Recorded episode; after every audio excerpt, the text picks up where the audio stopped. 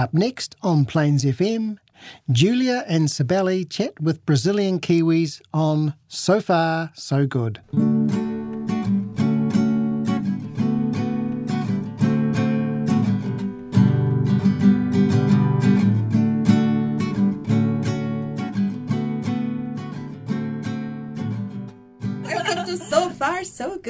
Our radio show direct from New Zealand. You can see today we are in the radio, but not on air. We are here because we're gonna do our first live in yes, English. Yes, that's true. First live in English, and I think the best guest to do that with us is our English teacher. Huh? Yeah, no way to get it wrong. yes, it was really nice. And I was thinking, you know, it's Sibeli, Julia, and Barbara, and we have three very common names, but we struggle to get people to have our names said on the right way and probably we get their names also in a funny way yeah i think the difference is everyone call me sibeli mm. and no one calls me differently mm. i mean the majority of people that work with me and live with me they call me sibeli so yeah it's education it's education process mm. but it, because julia julia julia is so common even if they see my name and then ask how they say my name they still say the way that they say in english so just check yeah. here julia very quickly you can keep in entertaining people. So this is what mm. we do: we entertain people, and by sharing stories about how is to live overseas. So the live today, what we want to share with you that has English as a second language, and if you haven't learned English when you were younger or at school, uh, you decide to to go to another country and you have to learn a new language when you are older. Everybody says that's much harder to do that, and that's true. That's the proof. Here's the proof. it's not impossible, but it's much harder. And there are a few things that is really hard for us from Brazil or Portuguese speakers to get the right uh, sound. And sometimes you can get in trouble saying the wrong the wrong word just because we can't say that that word properly. So that's when we found Barbara, and because she's from Brazil and she speaks English very well, she's an English teacher. She knows she un- she understands very well. She knows exactly what are our struggles with the new language, with English. And I think can be very useful for everyone, even if you're not a Portuguese speaker, like a Spanish, Italian, or any other language. You can benefit from those situations that is gonna that we are gonna talk about today, because you know English is English, and how much can we learn? We can improve because better you speak, you, it makes easier at work, everywhere. And this is know? what I, I would say because, of course, we were not that comfortable when we started doing our show in English. But the more we do, better we get. I guess. and that's true for anything in this life. I can see Barbara here. Oh, cool. Maybe you can invite Barbara. Mm, yeah, it's great. And she she always has good. It's so easy to talk to Barbara. You know, is that kind that kind of person that you, you feel so comfortable talking to. And maybe Barbara can also give us some feedback on the, the way mm. we are speaking English. Oh, that's too much. my loves. How are you guys? Good afternoon here, Barbara. Oh, that's right. Hey, yeah. So yeah. I'm in the morning. It's crazy. 11, 11 a.m. here. 11 a.m. here. So for some people, for Sydney um, and Victoria, Sydney, Victoria, it's 12 p.m. now. So Queensland is the only state in Australia that doesn't doesn't do daylight savings. So there is a huge hour behind people. So from different areas in Australia, you have different hours. That can be very confusing. so, no, it's like in Brazil. Crazy. It's like Adelaide. It's like half an hour behind, half an hour. Then Tasmania, half same thing. I think it's half an hour as well. Then WA, two hours behind. Sydney and Victoria, one hour ahead. It's just all over the place. Really. Wow. I know it's crazy. so confusing. But on Easter time, at least Sydney, Queensland, and Victoria are back in the same. I mean, New South Wales, and I say Sydney, I mean New South Wales. Then we're going to be back at the same time. Do you guys? You guys have daylight savings there as well, right? In Zealand, we do. We are probably going to change very soon, but we yeah. We oh yeah, yeah, we do have. We're not. Yeah. The whole country is the same time. Yes, yes, yes, the whole country changed during summertime, and yeah. Barbara, um, thank you so much to be part of so far so good today. Our first oh, live in English. First one. we have done a few lots in Portuguese, of course, but that's a challenge for so far so good, Sibeli and I, to be able to communicate in English. Uh, first thing, we would like to know a little bit about Barbara, like uh, who is Barbara, what have you done, you know, those things to introduce yourself a little bit. Oh, so Barbara Moltoni, I've been an English teacher. I've been teaching English as a second language for about 12 years. For eight of those years, I taught at a university here in Queensland. And then I only stopped teaching in, you know, classrooms once I started the Holistic English Academy, which was uh, December 2019.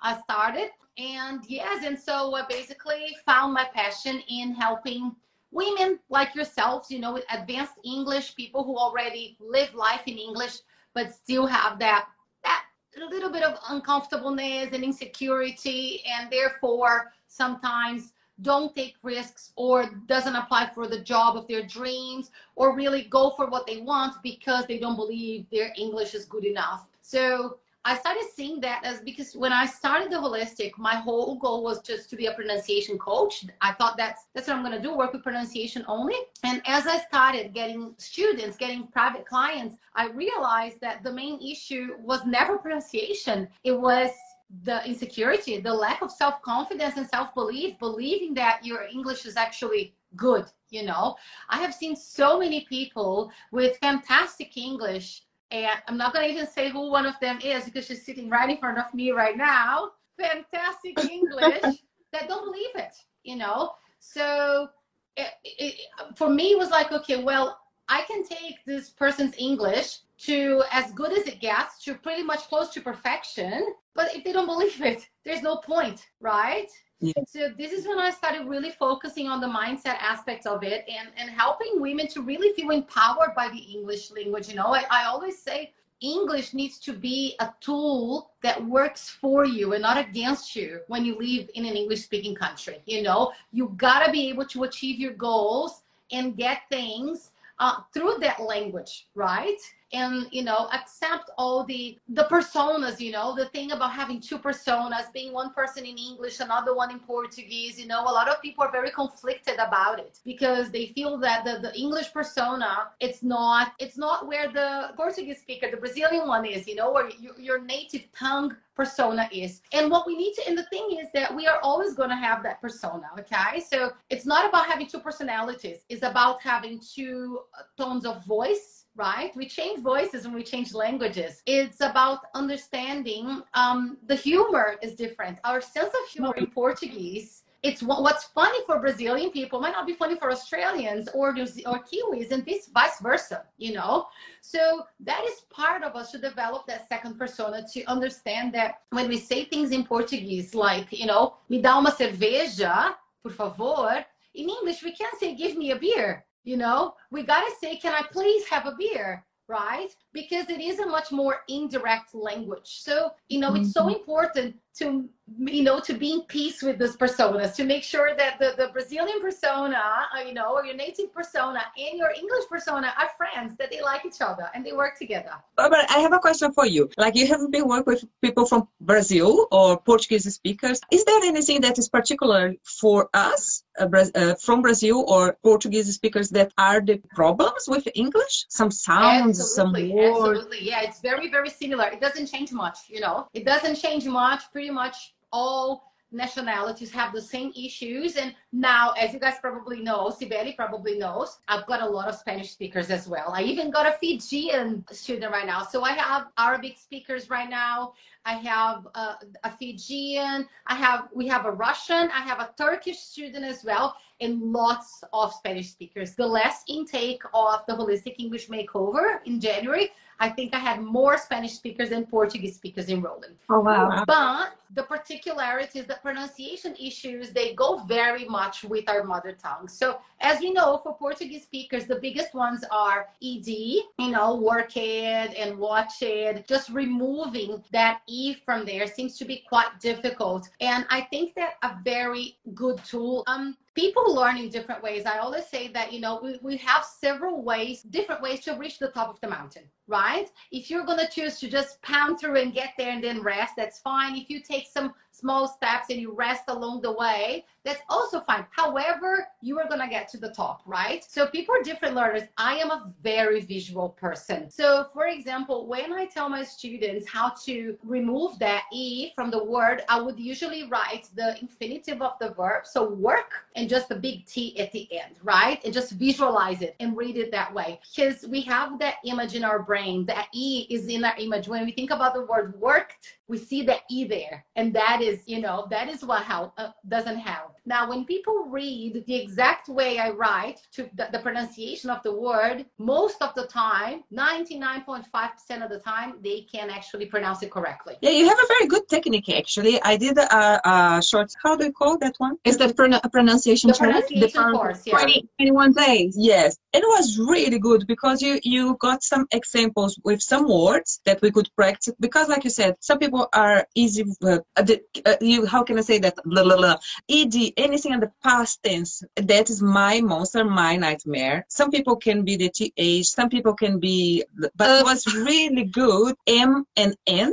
Oh my M god! and N makes M and a N lot is a of big one. difference. Also, yeah, Yeah. also Brazilians have, uh, and that's something that not many people notice, but Brazilians have big problems with uh, D and T as well, as in like instead of saying different, saying different, right? I Yeah. do all Yes. the time. difficult Even instead of difficult. So About that- that's another one.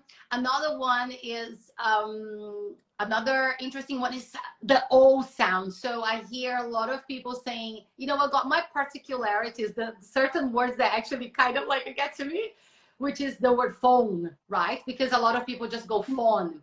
My oh, oh. phone or or zone, and you gotta go that phone, right? This is oh. my phone. So that's another one that much much a lot of people don't realize it, but it's very very common as well.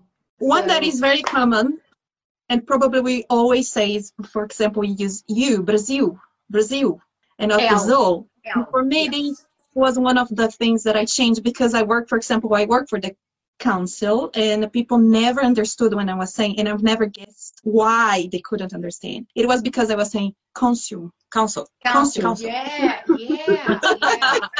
Absolutely. The thing is, the thing is that what, what we, as you know, bilingual people or, or trilingual multilingual people, what we need to keep in mind as well is that native speakers, most English native speakers, do not have a second language. Therefore, they do not have any reference to try to guess what we're saying. For us, it's kind of easier to guess because we make those assimilations with a different language.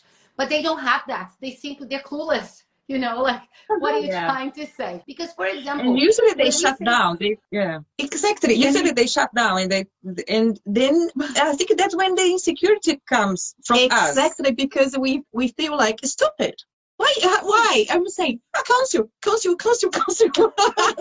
How can you them? see, How they don't understand that?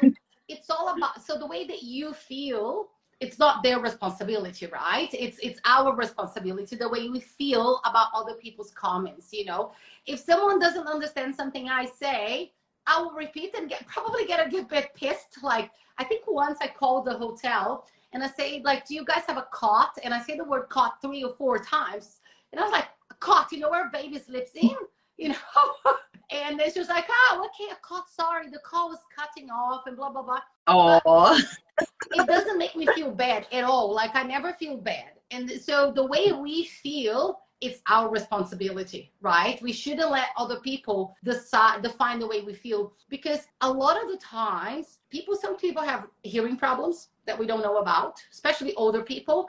Um, Kiwis, Australians, very strong accents. A lot of people, especially people who live in more rural areas, have never been exposed to accents, you know? Yeah. So that's another factor. And also distraction, you know, my kids, sometimes my kids talking to me, she says the same thing five, six times, and I'm, I'm just paying attention to something else. My brain's not there at the moment. So, you know, just like we kind of tune out sometimes, other people do that as well. But for some reason, no native speakers always tend to blame themselves, right? yeah. We But- can't do that. Yeah, I have a question. For example, how can we identify our biggest problems with the pronunciation? Because, like we said before, we didn't realize about the M, the L, the Brazil, the Brazil. So, uh, how can we pick those things to then to try to improve. Can I just share my example? Because regarding the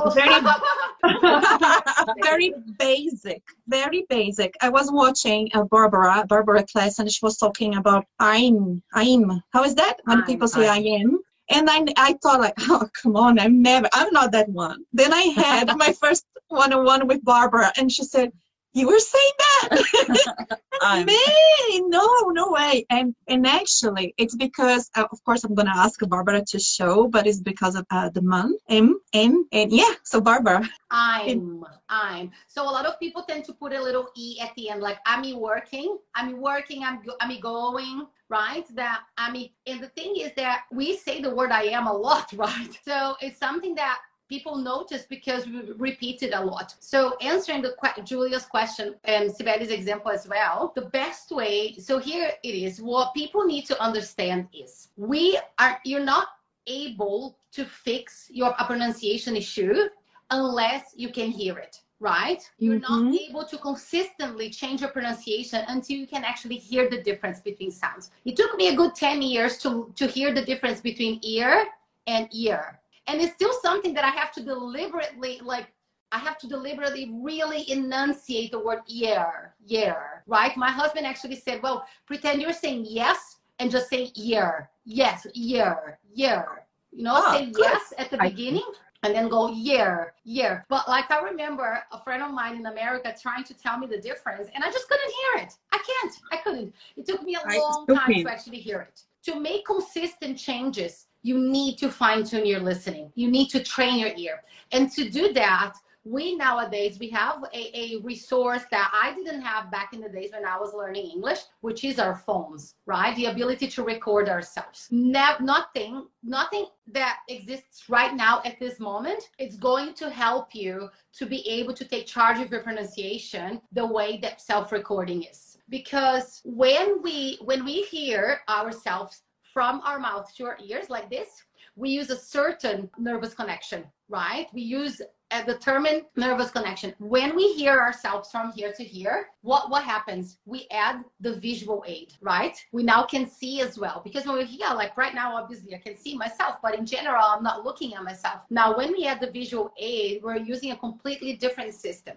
right? So back in the days, we had to do that in front of the mirror, but then you're hearing yourself as you speak. Now, with the phone, you have the ability to record yourself and then watch it again without being without speaking without being actually speaking at that time. So you're watching yourself as if you're watching somebody else and nothing is going to help you as much as that right? And i do understand that there's a whole lot of um, self-consciousness into watching yourselves on video. And you guys know i know that better than anything because i'm always on video right? It's something that i got used to and this is what i do this is my work and i don't i don't always think that i look pretty on the videos that my voice sounds right. I always think that my eyes are massive i always see myself like with big eyes on the videos i mean what can i do? This is who i am right? The video Yeah, is not lying you know when you said record yourself for example we don't realize about our accent and about our pronunciation when i record myself for the first time i couldn't believe it was me i thought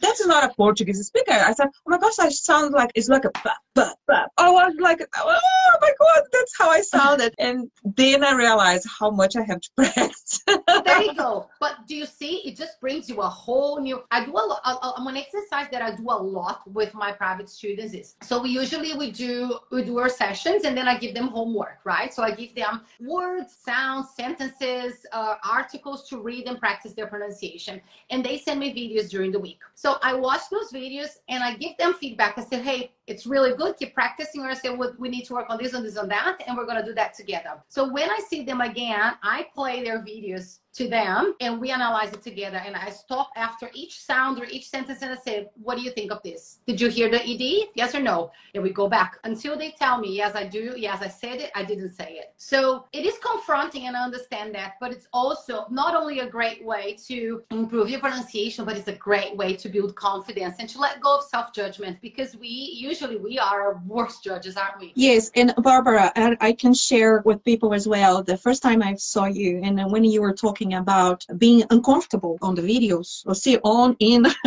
at the videos whatever On- is being uncomfortable on the videos. Uh, on the on videos video, yeah. on I video to think And then- you I had to think about it.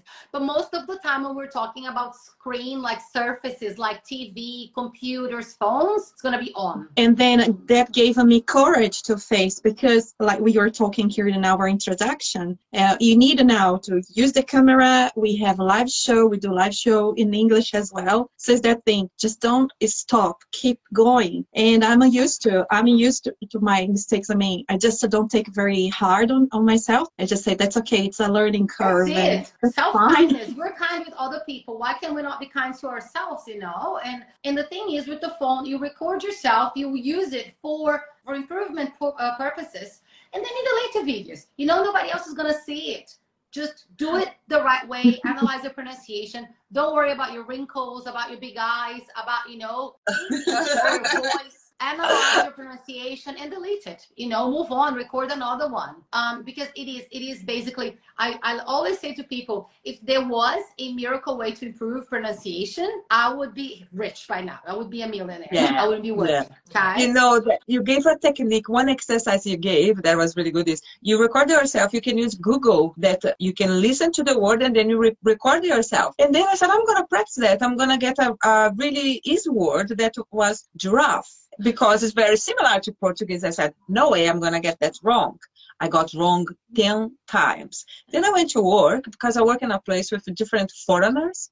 And I said, then I wrote the word down and said, can you say this word? Went, oh, of course. So, can you say, uh, listen to Google and then record yourself? So it was really hard to everybody to get that word. We got Uh-huh. sheriff, we got, we got so many other words. But giraffe took a while to get. really? Uh, Yeah, you see, love, go ahead, Sibeli. keep going please yeah No, I love playing on that Google too. I love Mm. that thing. And every time I get a word wrong, which to be honest doesn't happen very often, but sometimes I do, especially when I'm trying. If I do it naturally, usually I get it right. But when I try to do it very deliberately, very calmly, then I usually get, I sometimes get things wrong. Like I remember the word development. I think I did that word about four or five times, but I love it. I love it as a, like a game. I love to win Google. You know, I love to get good job.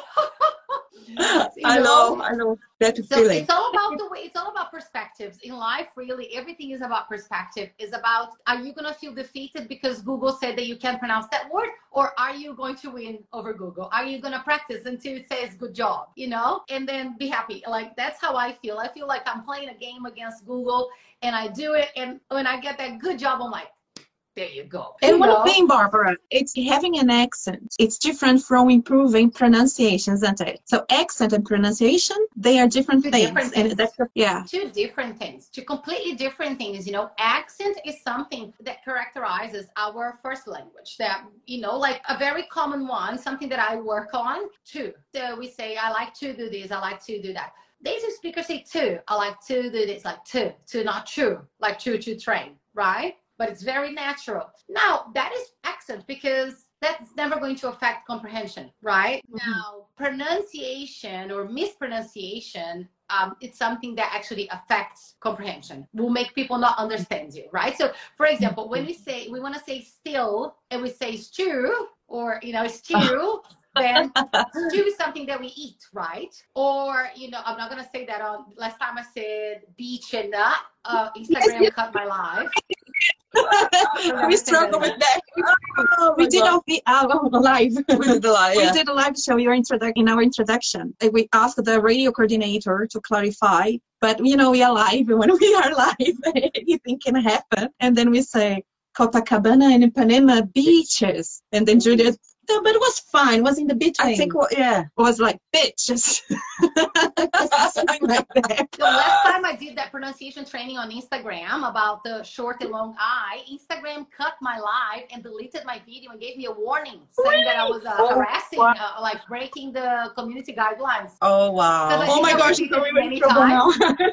I repeated it many, many times, I think, you know. Oh, I was in pronunciation training. It was the weirdest thing ever. So I don't say that anymore. I have a question because I was talking now and I say live, but I say in Portuguese. And then I think that I think in English. English. And then when these days people, uh, one one friend of mine, she said, "Do you this? I don't know. Do you do you translate?" And then I said, "Well, I've been in New Zealand for eight years, and I think I don't translate anymore. It's just natural. So is it possible to know when we are translating or not? Because I do believe that I don't do it. Gosh, that's that's an interesting question because you know when I started speaking English, I remember people saying, "Oh, when you start dreaming in English, then you're fluent." Or I have the opposite problem as in I have to remember how to say things in Portuguese sometimes because I kind of translate, you know, back to I translate English to Portuguese.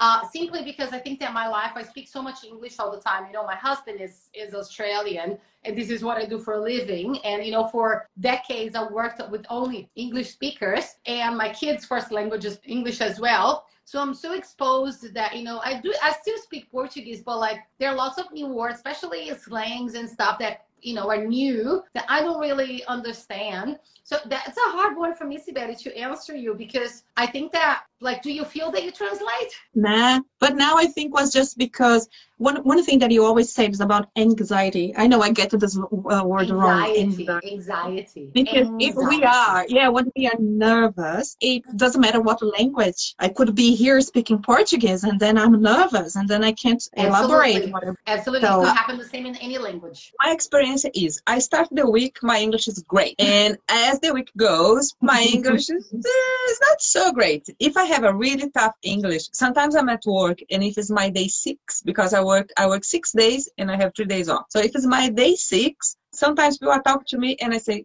¿Qué? Yeah, yeah, I was, happen. my answer is my, uh, in Portuguese because of like my brain is so tired already. So and I have been here for almost Yeah. 15 years. So sometimes I still have those moments. Same, same.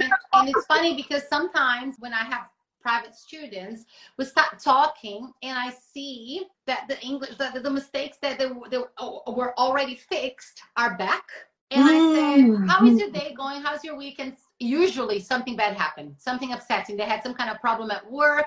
They're not feeling their best. So yes, when we're not feeling our best, we tend, the English tends to go down a bit. It's Yeah. super normal. And when we feel the pressure as well. Yeah, I have a question. For example, if we work ever, for example, the past, like the D and T and TH for every single one, how much time do we need to work on each one to see improvement? Okay, so the repetition factor, right? So yeah. basically, people are really happy to go to the gym and do 15 squats, 20 push ups, burpees every day, three times a week, 15 at a time. And they believe, they know that that works to build their body to be fit. Now, when it comes to pronunciation, people have, don't have that much patience, right? They don't understand the process because I admit that repetition is it's not the funnest thing. It's not like wow, amazing. I have to repeat this word 30 times now. I'm super thrilled. you know, it's not, but it's efficient and it works. So you don't need much time. Basically, the number that speech therapists and you know language teachers come to is about 30 repetitions a time. So if you repeat a certain sound because the good thing about pronunciation training is that let's just say that you mispronounce a certain sound. You once you fix that sound then any word that you say that has that sound is going to be fixed. So for example if you used to say different and difficult and dilemma and now you fix you're saying dilemma and difficult then when you say another word like dinner, it will come out correctly as well because we fix that sound. So you don't need to, you know, go and fix every single word. You fix the sound, right? Mm-hmm. Now, what we're doing as advanced speakers, as people who already speak English and have what we call language vices, right? Or fossilized mistakes, you know, things that are ingrained in your brain. What we need to do is to replace that in your brain. And how we do that? By repeating. So once your brain, you repeat that enough to your brain, your brain's going to forget to say different and is going to eventually remember that when I say different because you repeated it enough. But you need to do so 30 times a day, every day. That's the thing with pronunciation. You need the consistency. Now, if you do one sound at a time, I would say that roughly like between seven to 14 days, you should have that sound fixed. Right now, if you have lots of sounds, that will take more time. But seven to 14. I had a student, she lives in New Zealand, she's amazing. And she had, when we started, I think she had about a good 10, 15 sounds to fix.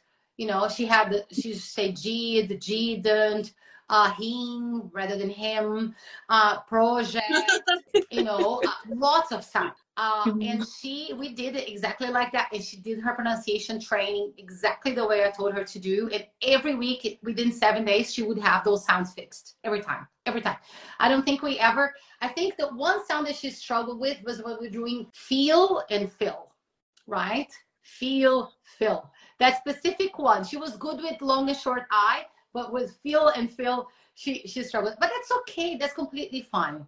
So if you dedicate the time and the consistency, that's the thing with pronunciation. Just like going to the gym, you can't just go one day and do two hours of training. Yeah. If you do 15 every day with the consistency, you're gonna achieve better results. So that's the thing, consistency. That's what we need to change our pronunciation for good because there's no such thing as thinking before we speak. When we're speaking, we're not gonna be like, No. oh, I want to say the word different. Now, oh, I remember that I cannot say different. It has to be, it doesn't happen. You know, it's got to be natural. Once we start practicing, for example, R is another uh, sound that is hard for us because we have a very strong R in Portuguese. And a, Like a hold, like, and a real, blah, blah. yeah. And now, because I have been practicing a lot of uh, words and for a while try to improve and blah, blah, blah. You So guys do an amazing a- job, by the way. Both of Oh, both thank of you. them are my students, and they already had amazing English before they started studying with me, and it's Oh. even better now. They're fantastic. But I, I Mm. that that you mentioned that that sound becomes uh, stick to your brain and you don't realize. I realized when I was doing once a week we uh, we tell stories on So Far So Good. So people tell us their stories and then we kind of put some makeup there on that story Uh-huh. without who is. We tell that story so other people can uh, identify, you know, relate to that and say, oh yeah, I have been to similar situation to share. The idea is to share experience. And because I'm doing that in Portuguese, sometimes when after a record and I listen to myself when I was said, oh my gosh, I sound the R, my R is so soft now. My R's are like that as well. And another another influence that my English has on my Portuguese, and I have noticed it, because you know how in English we don't put adjectives into plural, so we say beautiful flowers or you know smart people, uh, you know white tables. I do the same in Portuguese now. I forget to put my adjectives into plural sometimes. It's I have noticed Wow. that. It's super weird. Yeah. That is interesting because my Portuguese used to be very elegant, but now I speak full of bad words and slangs, and I don't know what what happened. Yeah, my Portuguese is not the same anymore. I remember last time I was in Brazil, All this guy said to me, not last time, one of the times, when I was still single, so that was like over 10 years ago. But he said to me, Oh, your English, your Portuguese is so like formal, so beautiful. I think it's because I was looking for the words and I probably didn't know any of the slangs, you know, that people use now. they create things all the time. Oh, Barbara, we are almost finishing. Yes, guys, summarizing what we talked here today, just like with if people understood, so what one thing that I really, uh, it's really, you know, I hold it close to my heart is that people understand that you need to have a beautiful, kind relationship with your English, you know, saying things, you know, self judging or saying things like your English is horrible, my pronunciation is terrible, that does not help. We gotta change that and build that positive relationship and be literally work on our english the way we work on every other skill. You know we start using instagram. We gotta learn how to post stories. We gotta learn how to do the posts how to do things you know new features that that appear. And i never see people saying oh i'm terrible at instagram. Oh my god you know like people don't judge themselves when they're learning how to use it. I was Oh, like no. that. I was like that when I started using Instagram, but now Instagram and I are besties. Like, Good. So No, getting, uh, see, getting babe, used are you to gonna it. uh, are you gonna save the live and use as a podcast? Not sure because Not could, sure. could have some We we are gonna Um, try to do that. technical Yeah. issues. Let's Yeah. say that we will successfully save the live and use it as a podcast. Who who will be listening to us in the future? Where they can find you, Barbara? How they can find help with you with your because your technique is really good, really works. Thank and you. it results like if you work in a few words or whatever is the problem, you can see that uh, that change, you know, and apply on your everyday. So where people can find you. People can find me anywhere on the internet. I am everywhere. WhatsApp, Instagram, Facebook. so far, so good. glued to this phone 24 hours a day. But no, so my Instagram is Holistic English Academy without the. My website is the Holistic English Academy. My Facebook is the same, the Holistic English Academy. And in my bio, there is a direct link to my WhatsApp where people can find me. I'm a very reachable, um, easy to find person. Right, Sibeli? Right, Julia? Exactly, exactly. And uh, she has changed my mind and my life as well because And my English. Thank you. I am so, hey, you I'm so glad and so um, honored to be part of your guys' journey and, you know, to be empowering you guys and, and you know, just making you uh, believe in yourselves and been doing what you're doing. You're both super accomplished professionals there in New Zealand. I mean, why would you not believe that your English is good when a lot of other people do, right? Uh, Yeah, and thank it was an honor to have you guys as part of my tribe. And I hope to keep empowering you guys and sharing your accomplishments and hearing about it. I don't know if you guys know. I think Sibeli does. I don't know about Julie. I that do. I'm moving to Bali. Oh, yes, I am Oh, moving to Bali in about 30 days. But you know, the Holistic English Academy is gonna be business as usual. Gonna keep running it as I do from here. And I hope to have you guys, you know, um, sharing your accomplishments with me, and you know, just keep co- following your lives and seeing what you guys do there. I Oh, thank will, I will. You see my L. I will. Hey, Betty. Tried so hard. Sibel. Sibel. Sibeli, Julia. They here. Barbara. Sibeli, Sibeli. But but I was saying that I made them uh, speak my name as a Portuguese uh, ac- with the Portuguese accent, and they love to do. At least my work colleagues. So they, They do? Sibeli, That's awesome. you know, like Sibeli, hi Sibeli. I am I, I am no longer Barbara. I've been Barbara for a Barbara. while. Even I call myself Barbara now.